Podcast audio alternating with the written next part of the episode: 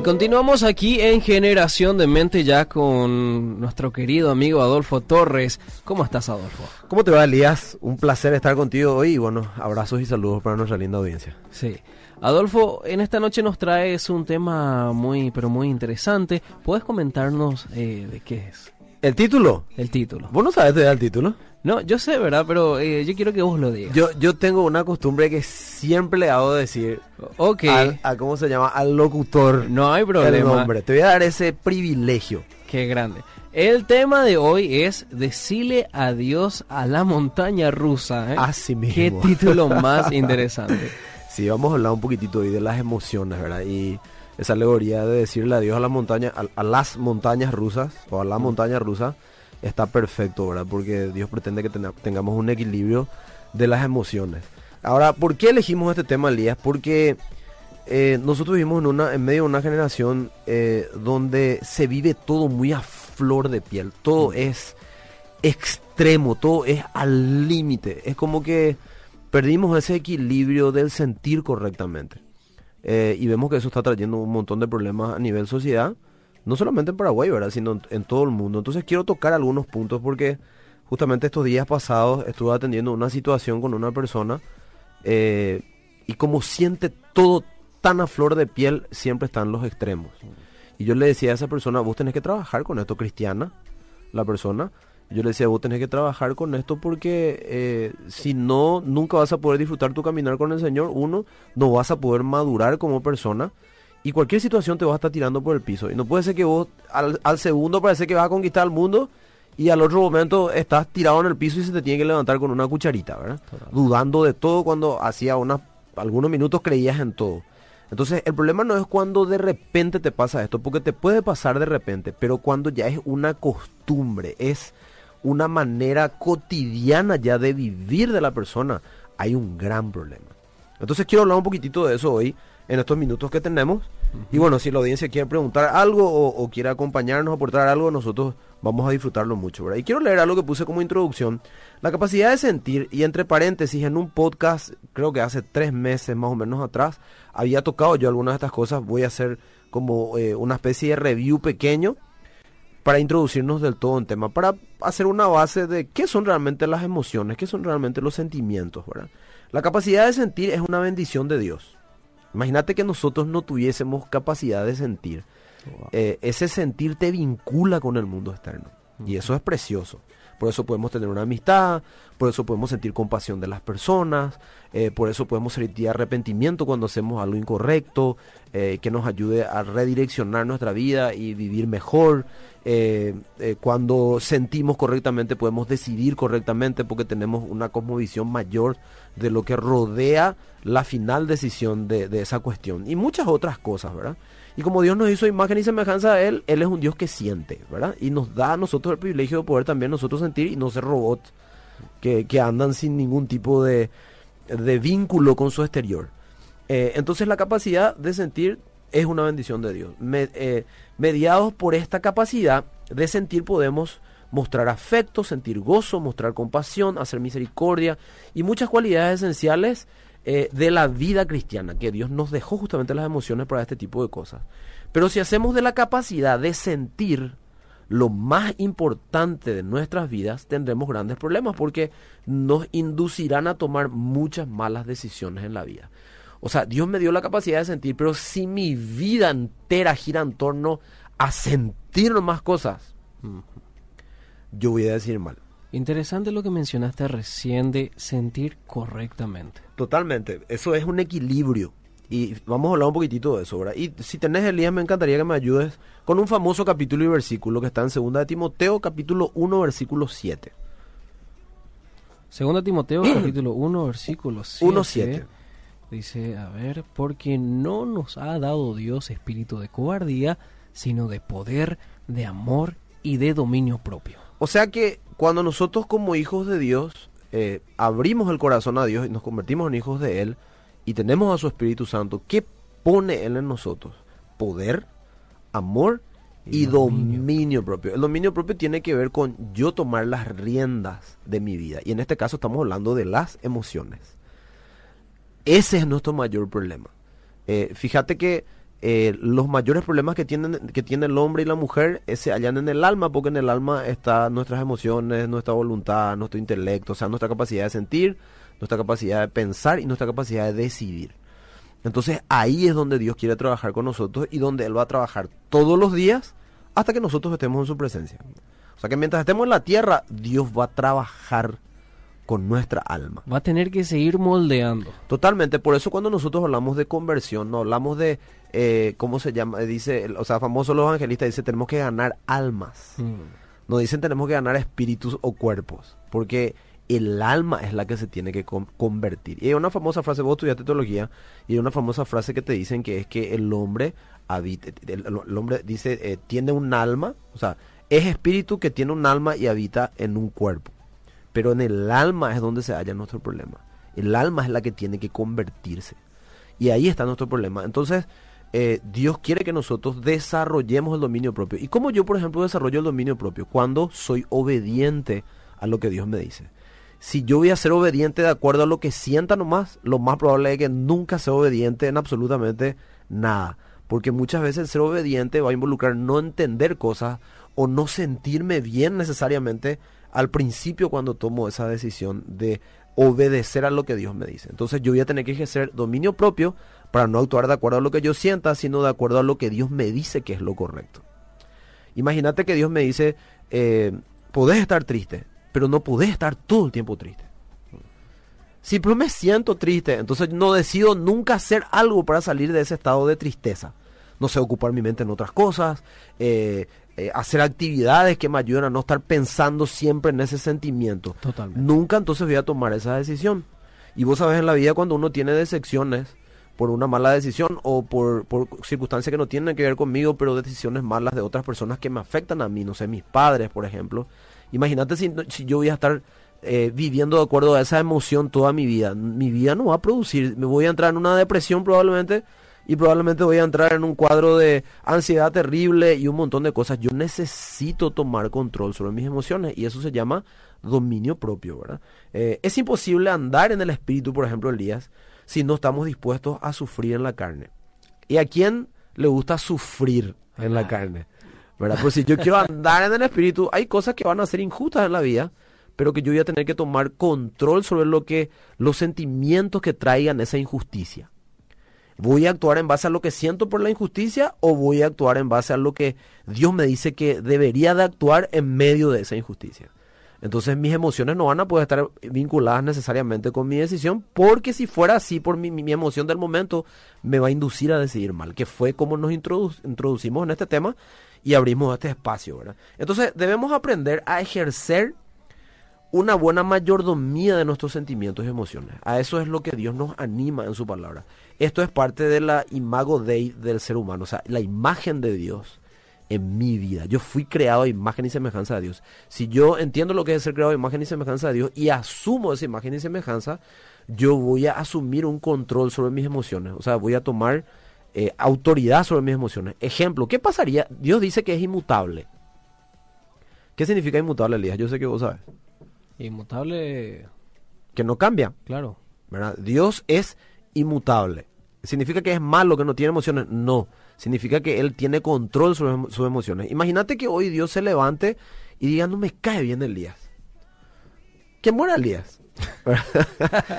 y a veces nosotros pensamos que Dios más o menos es así, está enojado conmigo Dios porque tal cosa, tal cosa y capaz que quiera que me pase algo malo. No, no, no, no. Entonces no entendiste lo que es la esencia de las emociones de Dios, cómo Dios te ve, qué siente Dios hacia vos. O sea que algunas veces pensamos que Dios piensa como nosotros como nosotros pensamos, pero no porque Dios ejerce un control equilibrado de sus emociones. No es que Dios dice hoy, me cae gordo Paraguay, voy a destruir Paraguay. Porque así algunos lo hacen creer, por ejemplo, con casos de Sodoma y Gomorra, que él, eh, como es, destruyó Sodoma y Gomorra, dice la Biblia. Pero eso no fue un antojo de Dios que dijo, hoy no quiero saber más nada de Sodoma y Gomorra porque hoy estoy cambiante de emociones. No él dio un montón de oportunidades a Sodoma y Gomorra, no vamos a entrar en historia ahora, pero finalmente ellos eh, cosecharon lo que ellos habían sembrado por tantos años. Dios no cambia. Entonces Dios quiere que nosotros nos sintamos. Claro que sí, sí, Él para eso nos dio emociones.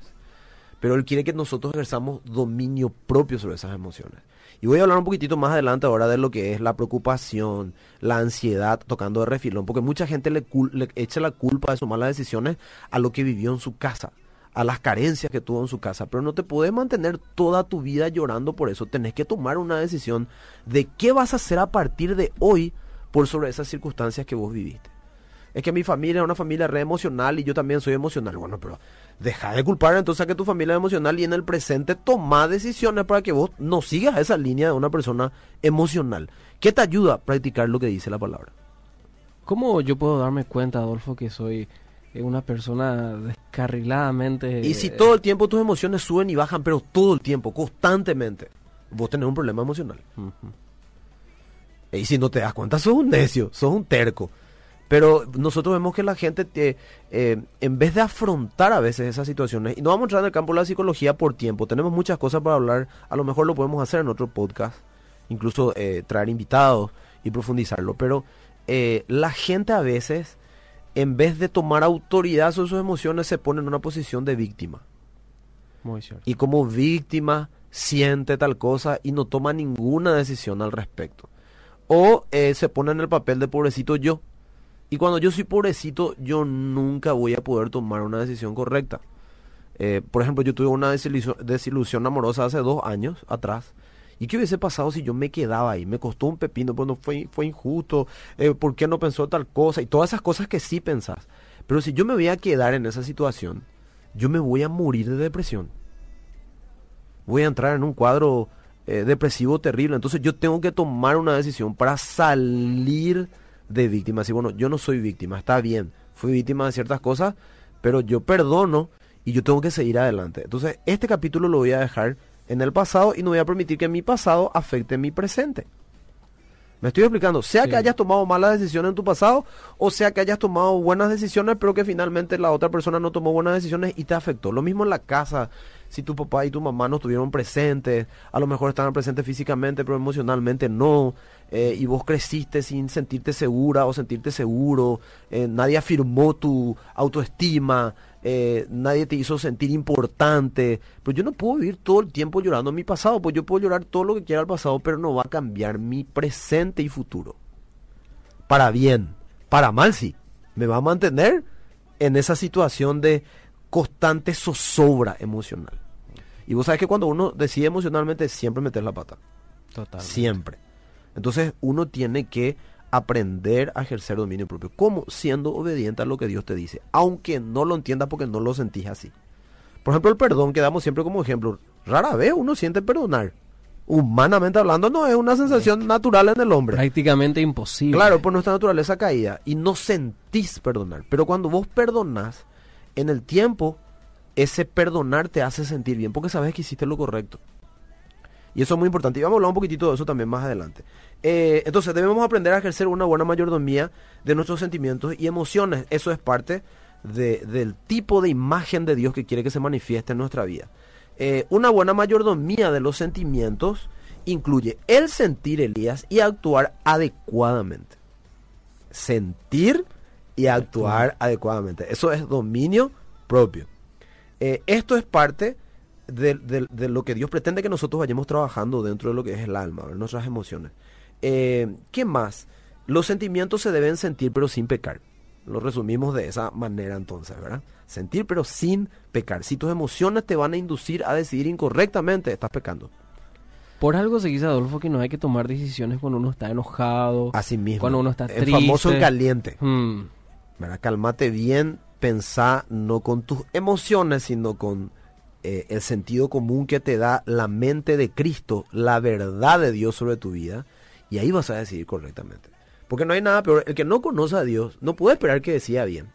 Pero no hay nada peor que un, cristiano que conoce la palabra y que no hace caso de la palabra. Y fíjate que la Biblia dice eso, que si nosotros somos oidores olvidadizos de la palabra, nos engañamos a nosotros mismos.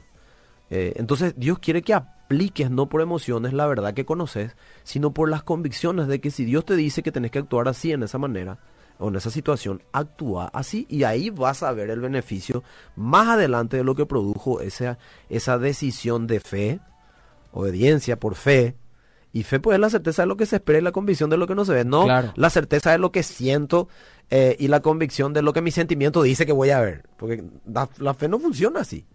No es el ver para creer. Entonces, eh, yo necesito desarrollar ese tipo de cualidad en mi vida. Eso es dominio propio. Eh, entonces, somos res- responsables por lo que sentimos. Es un dualismo, o sea, una utopía, una locura, eh, no responsabilizarnos por ello. Y esa es mi preocupación. Que yo veo mucha gente que no se responsabiliza por lo que siente. Siente nomás. Yo tengo que tomar control de las cosas que siento. Necesito identificar, decir, este sentimiento no está bien, no corresponde. Sentimientos que te denigran, sentimientos que te hacen sentir lo que no sos, eh, sentimientos de víctima, de pobrecita yo o pobrecito yo, no son sentimientos correctos. Me estoy, me estoy explicando. Totalmente. Eh, eh, o, o verme de la manera incorrecta cuando yo sé lo que Dios dice de mí. ¿Qué tiene que pesar más? ¿Lo que la gente dice de vos o lo que Dios dice de vos? Y lo que Dios. Obvio, pero si lo que la gente dice de vos es lo correcto, entonces vos tenés que cambiar. Si lo que la gente dice de mí que no es lo correcto, ¿y por qué te preocupas si vos sabés que no es así? Sí, pero me calumnian y bienvenido al mundo real, ¿verdad? Entonces yo tengo que ejercer dominio propio sobre lo que me hace sentir esa cuestión.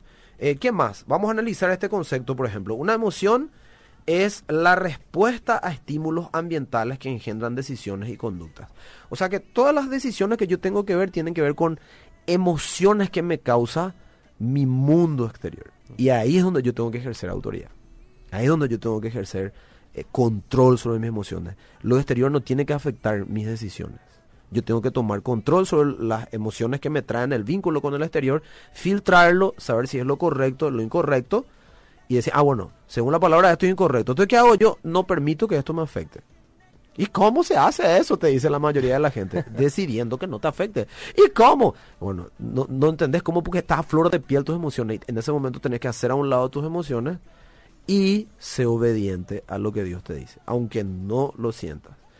En el tiempo vas a ver y vas a decir, gracias a Dios que no hice lo que mis emociones me dictaban en ese momento, sino lo que mis convicciones me decían. Lo que pensé en el momento. Totalmente. Yo no sé si tenemos algún mensaje, Elías. Sí, tenemos aquí varios mensajes. De hecho, en Facebook dice Fátima Sousa, hola Prasier, mucho gusto.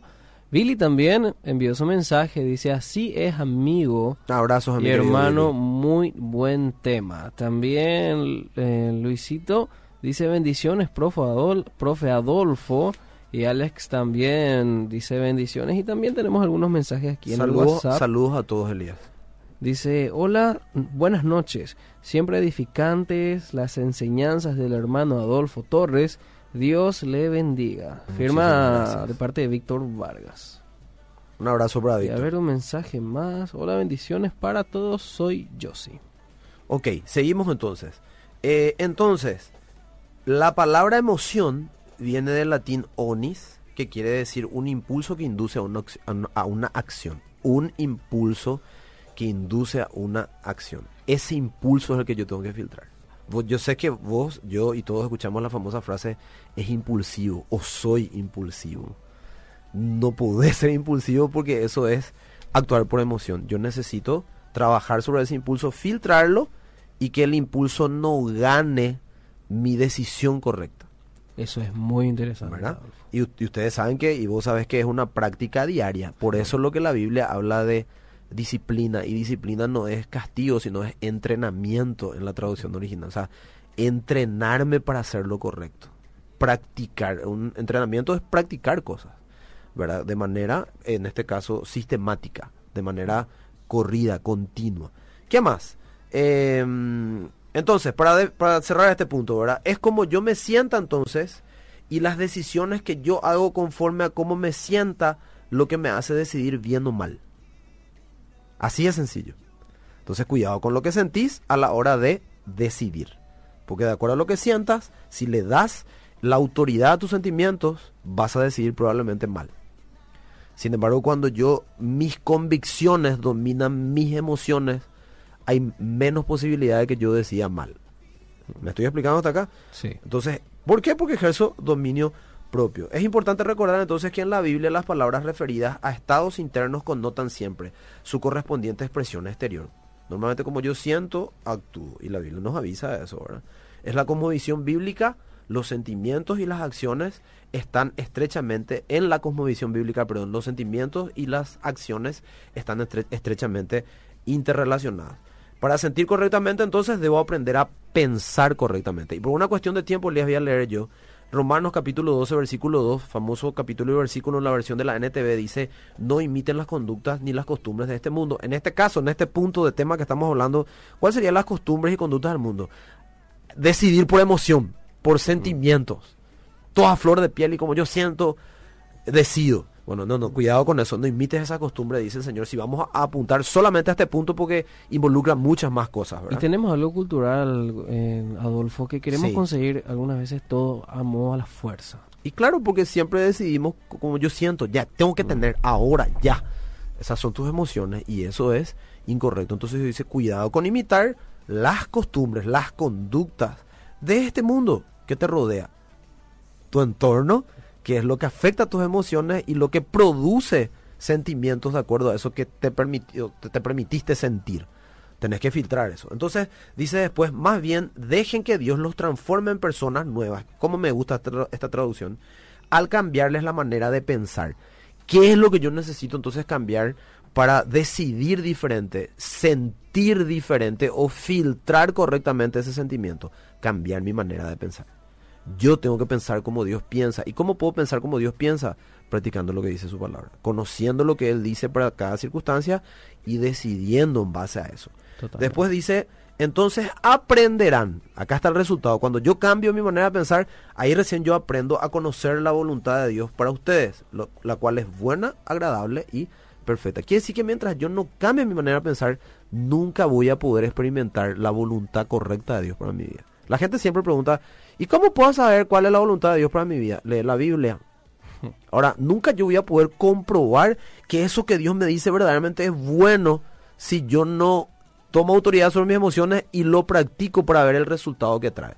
Mucha gente lo practica hoy y quiere ver mañana el resultado ya. No funciona así. Y con Dios menos.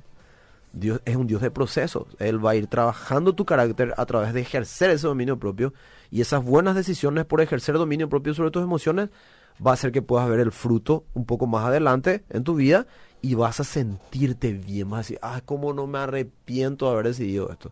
Yo, por ejemplo, no cambiaría por nada el haberle entregado al Señor mi corazón hace 29 años atrás, porque yo no sé qué hubiese sido de mí ahora, porque yo estaba en una situación familiar muy fuerte donde todo lo que yo estaba a punto de decidir tenía que ver con lo que yo sentía. Y en ese momento justo el Señor entró en mi vida y cambió. Hoy le estaba diciendo justamente a mi sobrina que estábamos compartiendo juntos hoy.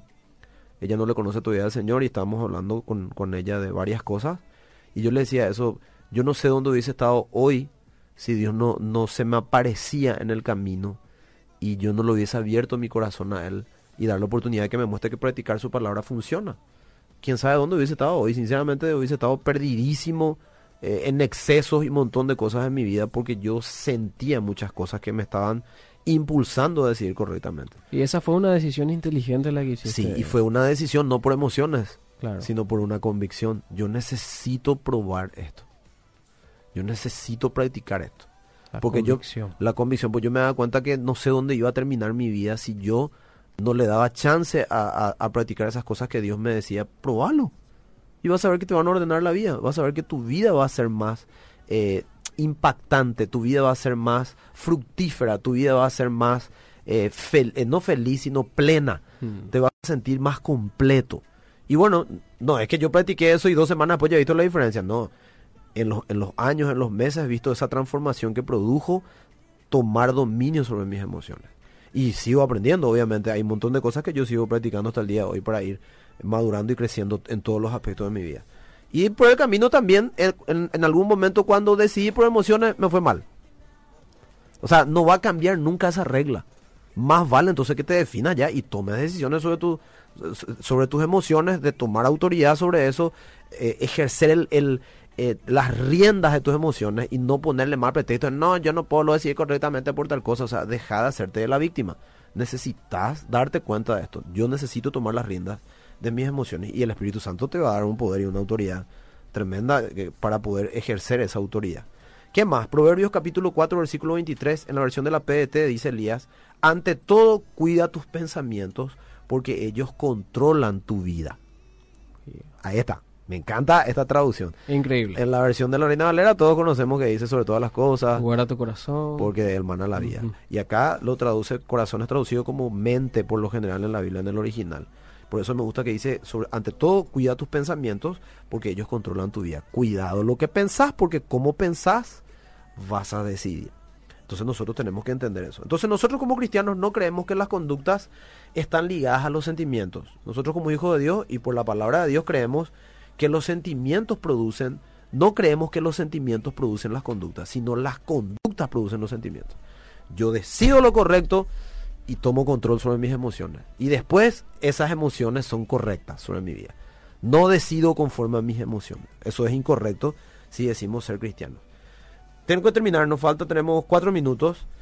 Eh, quiero hablar de dos puntos que a veces la gente dice, por esto es que yo decido mal. La preocupación. ¿Qué es la preocupación? Un estado de desasosiego, inquietud o temor producido ante una situación difícil o un problema.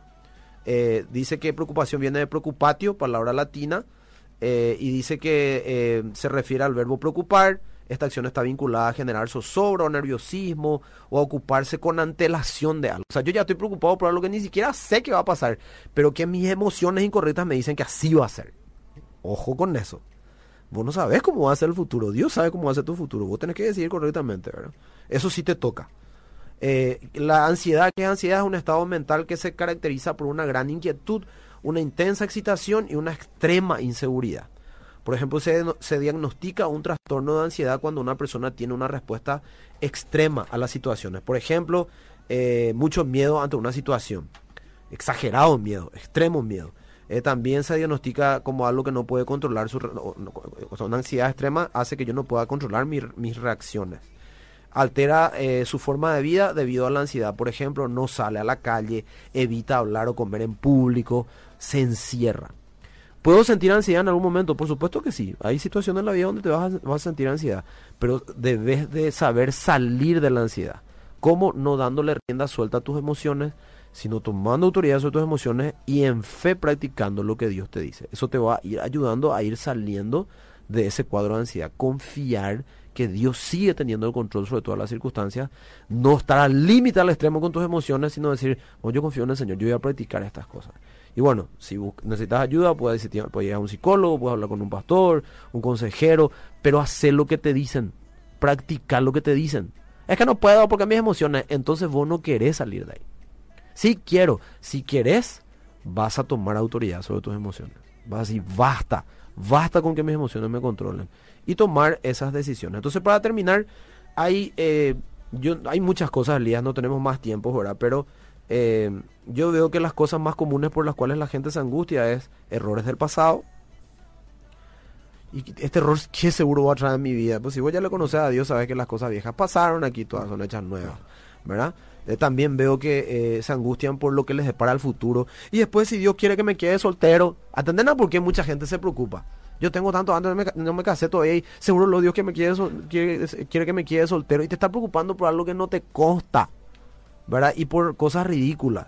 Y Satanás aprovecha cuando a flor de piel sentimos todo, Satanás aprovecha esas emociones para hacer que pienses incorrectamente sobre las cosas. Y otra cosa que produce en la gente angustia es la situación económica. Y yo quiero leer tres versículos al respecto y terminamos, porque nos falta un minuto. Eh, errores del pasado, leo yo rápido Elías por tiempo. Te dejo esta promesa de Dios. Dice, ¿dónde hay otro Dios? Miqueas eh, capítulo 7, versículo 18 al 20 dice, ¿dónde hay otro Dios como tú que perdona la culpa del remanente y pasa por alto los pecados de su preciado pueblo? No seguimos, no seguirás, perdón, enojado con tu pueblo para siempre porque tú te deleitas en mostrar tu amor inagotable. Volverás a tener compasión de nosotros.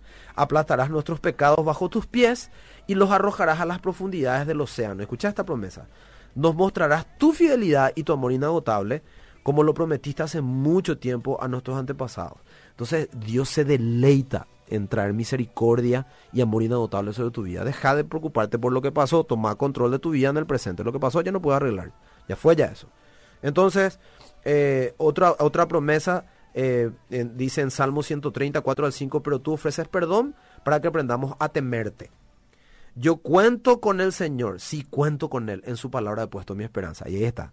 decidís conforme a lo que Él dice que tenés que decidir y practicar su palabra. Para los que se angustian por lo que para el futuro, una promesa. Mateo 6:34, versión PDT, dice, no se preocupen por el día de mañana. Clarísimo. Porque el mañana traerá sus, sus propias preocupaciones. Cada día tiene ya sus propios problemas. Déjale al Señor tu futuro, vos ocupate de tu presente.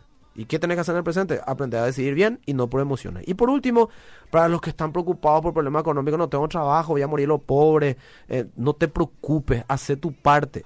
¿Viste la palabra preocuparte? No te preocupes, ocupate. Y te dejo yo esta promesa, Salmos 37, 25, versión NBI. He sido joven y ahora soy viejo, pero nunca he visto justos en la miseria ni que sus hijos mendiguen pan. Dios te va a sustentar. Increíble. Dios siempre te va a dar la salida. Entonces, mi deseo, y más que mi deseo, el deseo del Señor, es hacerte cargo de tus emociones. Deja de culparle a otros del por qué vos no decidís bien en el, en el presente. No, vos tenés que hacerte cargo de, tu- de tus emociones, tomar riendas de tus emociones y dejar de sentir toda flor de piel y ser más inteligente y actuar por convicciones. El tiempo va a hacer que veas que ahora sentís que valió la pena decidir así. Y vas a madurar como persona y cada vez vas a estar más fuerte. Qué bueno, Adolfo. Muy, pero muy cierto todo lo que nos acabas de compartir. Eh, muchas gracias, ¿eh? Por favor, Nos vamos a reencontrar otra vez el próximo viernes, me imagino. si Dios permite, abrazo para la gente y acuérdense, aprender a sentir sin pecar. Así que decile adiós a la montaña rusa.